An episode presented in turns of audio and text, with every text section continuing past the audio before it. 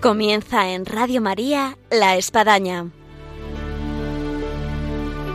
Un programa dirigido por el Padre Arturo Díaz desde el Monasterio de la Encarnación en Ávila.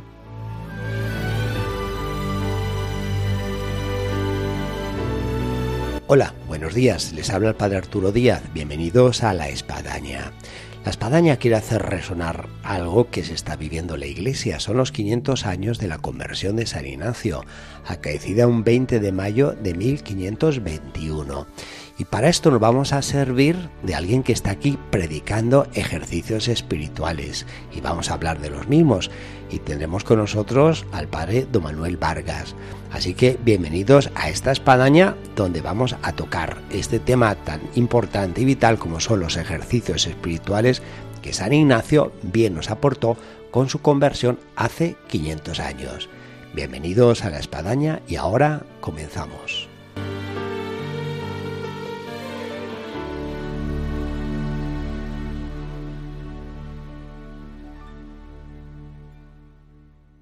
Hola, buenos días, don Manuel. Muy buenos días, padre. Como decíamos, tenemos en nuestro programa hoy a don Manuel Vargas, pero antes de hablar de lo que habíamos comentado de los ejercicios espirituales, presentemos quién es don Manuel Vargas. Pues soy sacerdote diocesano de la diócesis de Getafe, sacerdote desde el año 2000, nacido en Madrid y ahora estoy destinado en el Cerro de los Ángeles, un santuario. ¿Qué lugar? Sí, un santuario dedicado al corazón de Cristo, ¿verdad? Que es además centro geográfico de España además de la espiritualidad al Sagrado Corazón que nos une, hay algo también que nos une mucho, y es que Don Manuel Vargas también es capellán de las Carmelitas del Cerro de los Ángeles. Efectivamente, dos sacerdotes nos ocupamos de la atención apostólica de las Madres Carmelitas, el padre Agustín Jiménez, que es un magnífico biblista en la Universidad de San Damaso, y un servidor. Yo cuando preparaba este programa, don Manuel, me venía a la cabeza muchas cosas de las cuales podríamos hablar, pero el tiempo era de 30 minutos de programación. Una podría ser la historia del Cerro de los Ángeles, que pues hace poco cumplió sus 100 años de estar ahí eh, eh, velando por España y, en fin, extendiendo sus manos para que sintamos la protección divina y su corazón ardiente. Otra bien podría ser eh, pues la devoción al Sagrado Corazón de Jesús otra eh, también pues podría ser lo que supone ser capellán de las Carmelitas, de un lugar tan marcado por Santa Maravillas de Jesús. Pero de todo eso, eh, pues bueno, voy a conveniente quedarnos con un tema, y son los ejercicios espirituales porque estamos en los 500 años, como habíamos hecho mención en la introducción de nuestro programa, de la conversión de San Ignacio de Loyola. Y las conversaciones que hemos tenido estos días, porque aquí don Manuel se encuentra predicando ejercicios espirituales a la comunidad de carmelitas del Monasterio de la Encarnación, pues me ha parecido interesante varios temas. Yo arrancaría por uno muy sencillo, para quien nos está escuchando radio metido en un taxi, eh, en su trabajo, paseando el perro. ¿Qué, son los ejercicios espirituales? Ejercicios espirituales es una experiencia espiritual que consiste en pasar algunos días dedicado a Dios, a escuchar su palabra, a rezar, a ponernos en su presencia y también a descubrir su voluntad sobre nosotros. Dios está vivo, Jesucristo está presente en la historia y Él tiene para cada uno de nosotros un plan, un proyecto que nos va desvelando en el curso de nuestra vida. Eh, vemos a la luz del tiempo, son 500 años, de quien hizo por primera vez ejercicios espirituales en Manresa, de una forma insólita, inesperada, y nació de Loyola, que han pasado 500 años y vemos la eficaz de los mismos sea en razón de los santos que conocemos que se convirtieron o dieron paso adelante en la vida espiritual a través de los ejercicios espirituales, como incluso gente a nuestro alrededor, que te dice, es que fui de ejercicios espirituales y me cambió la vida. ¿Cómo podemos medir esa eficacia? Efectivamente, muy poco después de, de, la publicación del libro de los ejercicios y de que se empezaran a practicar en toda Europa, ya San Francisco de Sales decía en su época que habían obrado más conversiones que letras tiene este libro. Y efectivamente es que hay cientos de santos de la Iglesia Católica que o bien conocieron al Señor, o bien descubrieron su vocación, o bien crecieron mucho espiritualmente gracias a los ejercicios. Pienso en San Luis Gonzaga, en San Estanislao de Cosca, Pienso también en Santa Teresita de Lisieux, en cómo valoró también Santa Teresa de Jesús eh, los ejercicios y, y, el apostolado que hicieron con ellas, con las madres carmelitas, sacerdotes jesuitas como el padre Baltasar Álvarez. En el fondo son una experiencia que ha marcado el corazón de muchas personas para siempre. ¿Cómo medimos esta eficacia? Como Dios actúa, en esos días de ejercicios Dios suele ofrecer luces interiores, es decir, cosas que nos va aclarando. También sugiere deseos en el corazón de caminos o de asuntos en los que podemos ir avanzando. También el Señor a veces nos muestra de sí mismo algunos rasgos o matices de su corazón, de modo que lo normal es que uno, cuando hace ejercicios y los hace bien y los hace como nos los propone la Iglesia, pues salga de esta experiencia profundamente renovado, enfervorecido y al mismo tiempo pacificado, mucho más decidido a entregar la vida por Jesucristo y a ser buen cristiano. Viendo este resultado, que atrae, dice, hay que apuntarse a ejercicios espirituales. Hay algunos oyentes que pueden decir, oye, pues yo he ido de convivencia, yo he ido de retiro, yo he hecho un curso, en fin.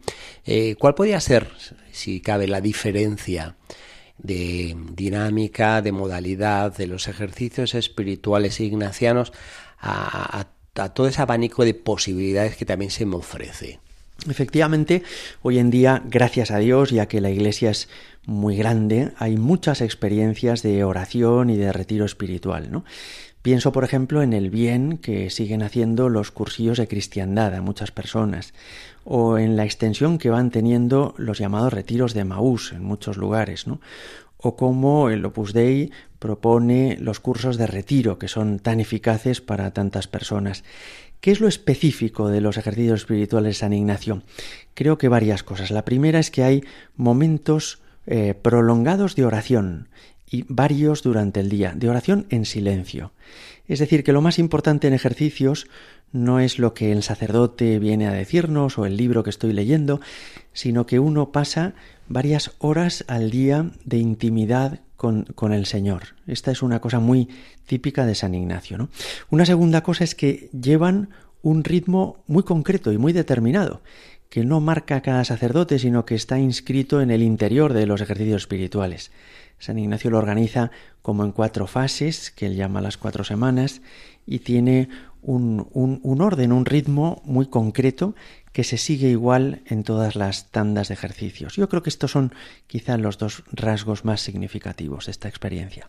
Eh, me está haciendo recordar con estas palabras, don Manuel, eh, no sé si es el tiempo, los años que uno va haciendo, pero eh, yo cada vez valoro más en los ejercicios espirituales, que a Dios gracias hago cada año, eh, el espacio, el tiempo de oración, el silencio, la soledad, el entorno, más que, que a veces no sucede, que dice, bueno, ¿quién es el predicador? ¿no? Eh, de qué va a ser el, tema de los ejercicios espirituales ¿no? que uno va a hacer.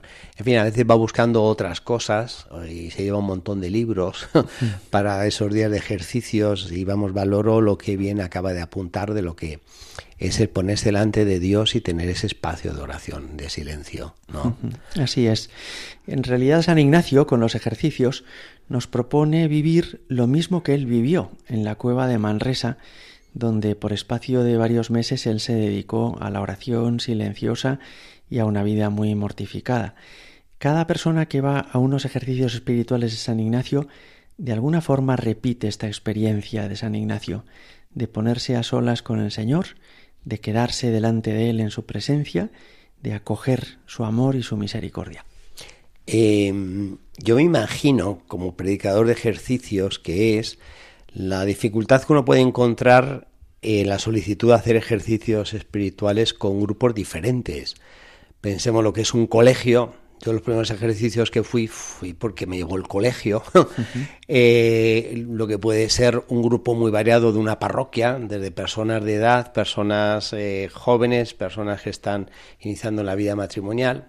Eh, grupos como el que está predicando ahora, de lo que son religiosas contemplativas, carmelitas descalzas, de lo que son jóvenes, en fin, eh, cómo adecuarse frente a este panorama de fieles que uno tiene de ejercitantes ahí en una tanda de ejercicios. El propio San Ignacio ya vio que en su época no todas las personas podían hacer ejercicios del mismo modo y que además hay edades muy distintas y situaciones personales muy diferentes. De modo que él ya comenzó a adaptar los ejercicios a, a cada auditorio. Si a algunas personas les ofrecía la posibilidad de hacer el mes completo de ejercicios, a otras pues les proponían una sola semana de ejercicios. ¿no? En la actualidad, efectivamente, hay tandas de ejercicios de ocho días, de cinco días, también de fin de semana. Hay tandas pensadas más bien para jóvenes, otras para matrimonios, para sacerdotes, para seminaristas. Por ejemplo, en el Centro de Espiritualidad de Valladolid se ofrecen tandas durante todo el año adaptadas a auditorios muy distintos, ¿no? Y en otros muchos lugares de España se ofrecen tandas de ejercicios más largas, más cortas, más pensadas para personas que están descubriendo qué camino tomar en la vida, que están discerniendo su propia vocación, o para personas que quieren fortalecer su vida espiritual, o para personas que están consagradas a Dios. Hay una hay una oferta muy variada. Eh, vamos a escuchar una música, don Manuel, que nos va a ambientar de lo que estamos hablando acerca de lo que suponen los ejercicios espirituales y regresamos. Gracias.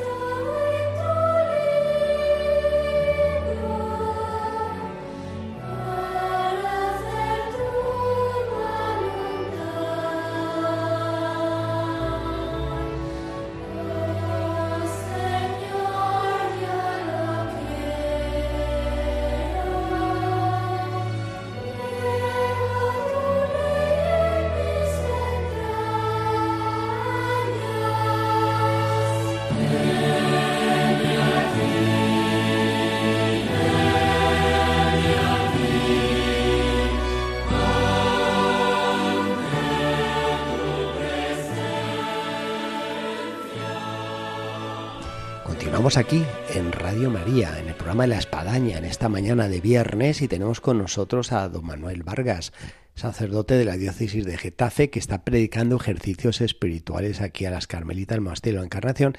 Estamos aprovechando para hablar de lo que son los ejercicios espirituales. Quiero hacer una pregunta a don Manuel, que sé que a lo mejor no es fácil, porque esto es como mm, ser goloso y meterse en una pastelería y decir, a ver, coge un pastel, pues a ver cuál cojo, ¿no? de lo que suponen todas las meditaciones de San Ignacio Loyola en los ejercicios. ¿Cuál es la meditación que de alguna manera usted siempre se siente más atraído y llevado? Hmm. Hay muchas meditaciones de San Ignacio que, que, me ayudan mucho, pero es verdad que a todos hay algunas mm, que nos hacen de alguna manera como vibrar más o, en las que notamos más la presencia de Dios, ¿no? Y en mi caso en particular hay dos, que son la llamada del Rey y las dos banderas. En la primera de ellas, pues Jesucristo nos muestra cuál es su anhelo y su deseo para este mundo y pide nuestra colaboración. Y en la segunda nos muestra el Señor los riesgos que corre nuestra alma y el mundo. Y no cuento más por no hacer spoiler, Padre. Bueno, es que yo incluso diría algo más a todo esto. Estamos comenzando el curso, está reiniciando la vida cotidiana, la de todos los días, esa santidad que supone el día a día, y dentro de lo que es rellenar nuestras agendas y programarnos, eh, pues no cabe duda que a Dios gracias hay eh, gente que busca. Es decir, este año tengo que hacer ¿no? ejercicios espirituales. Eh, bueno, ¿qué, le diríamos a, a, quien tiene este deseo? Yo le animaría a que lo hiciera, sin duda. ¿Y dónde lo puedo hacer? Hay muchos lugares donde se pueden hacer. Por ejemplo, los cooperadores de Cristo Rey en Pozuelo de Alarcón son para la gente que vivimos cerca de Madrid una excelente ocasión y oportunidad. También las congregaciones marianas ofrecen tandas todos los años, en Madrid, en Talavera de la Reina, en Valdemoro y en otros lugares. También, como antes decía, el Centro de Espiritualidad del Corazón de Jesús de Valladolid. Hay muchas tandas adaptadas a, a todas las personas. Para quien no haya hecho ejercicios nunca, quizás sería bueno comenzar con una tanda que fuera más sencilla y más asequible a sus circunstancias. Por ejemplo, una tanda de fin de semana, que suelen comenzar los viernes por la tarde y terminar los domingos por la tarde.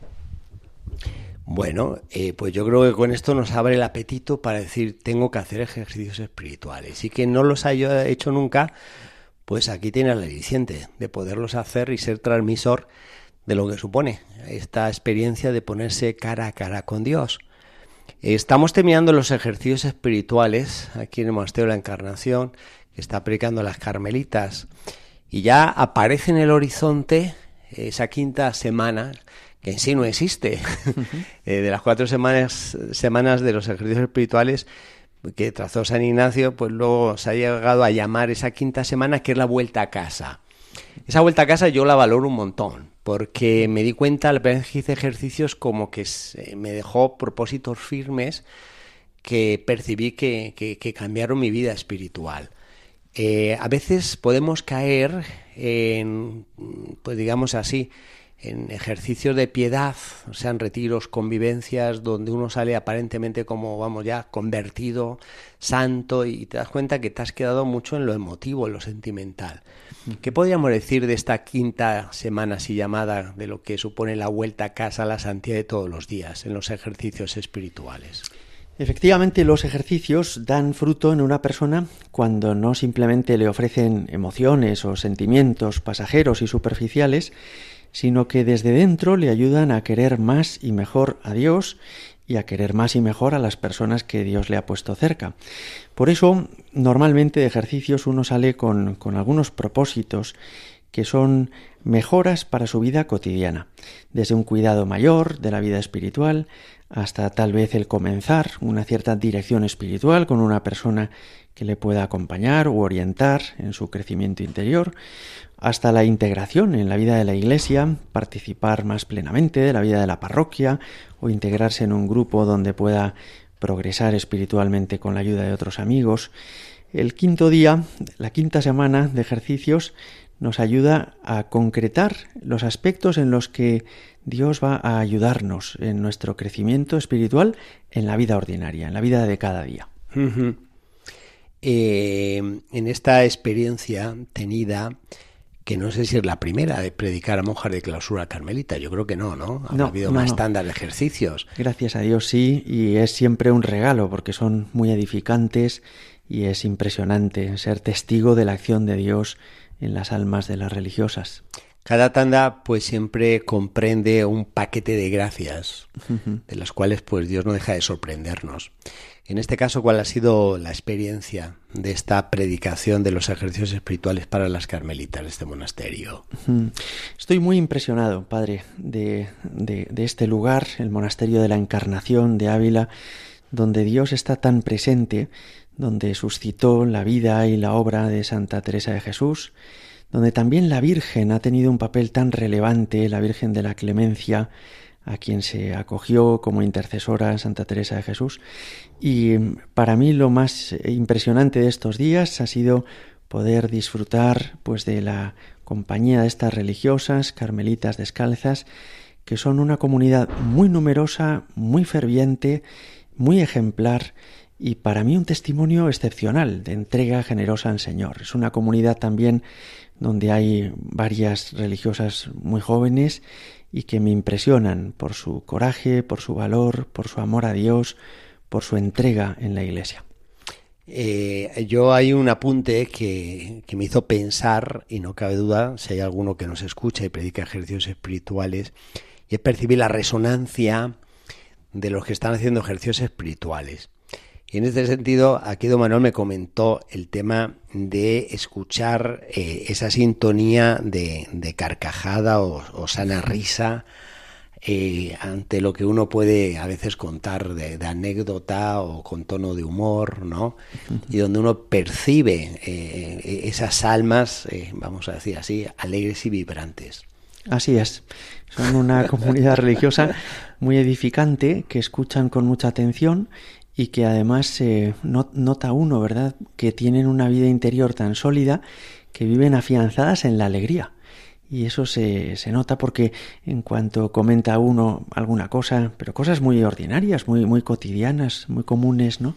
Pues eh, estallan a reír, ¿no? Y, y, es una risa que brota de lo más profundo de esa alegría profunda que tienen en el corazón cada una de estas hermanas. Que contrasta a veces con auditorios, que a uno le ha tocado, que ya puedo contar una cosa divertida que están así con cara mustia, vamos a exagerarlo, amargada, ¿no?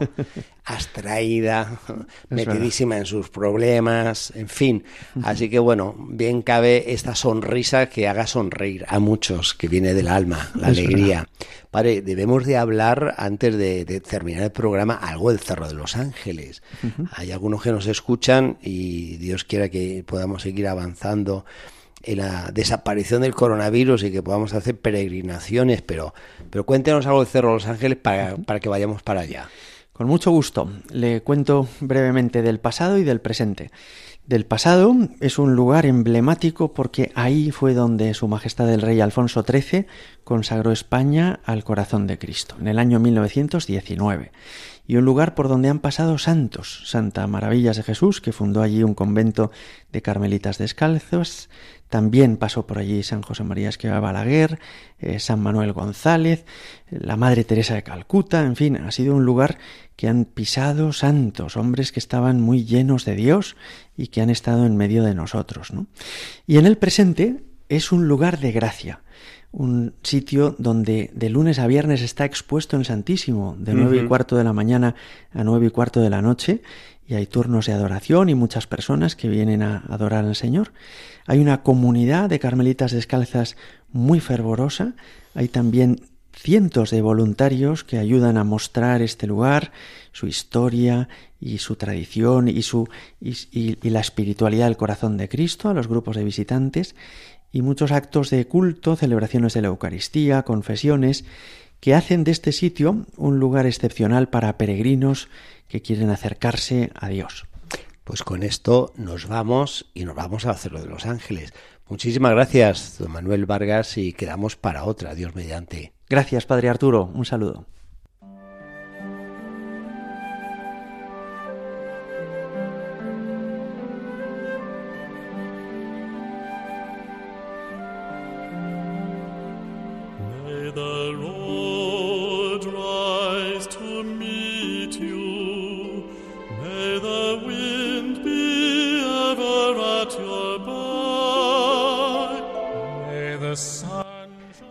Así al final de nuestro programa del día de hoy en la espadaña, en la que hemos podido hablar de los ejercicios espirituales con eh, don Manuel Vargas, eh, de la diócesis de Getafe, vicario episcopal para el Cerro de los Ángeles, y que ha estado estos días predicando ejercicios espirituales aquí en el Monasterio de la Encarnación. Así que pues nos llevamos lo que son en definitiva los frutos de esos ejercicios espirituales de conversión y de santidad a la luz de los 500 años de la conversión de San Ignacio de Loyola. Desde Radio María, La Espadaña, un saludo y hasta el próximo viernes, Dios mediante.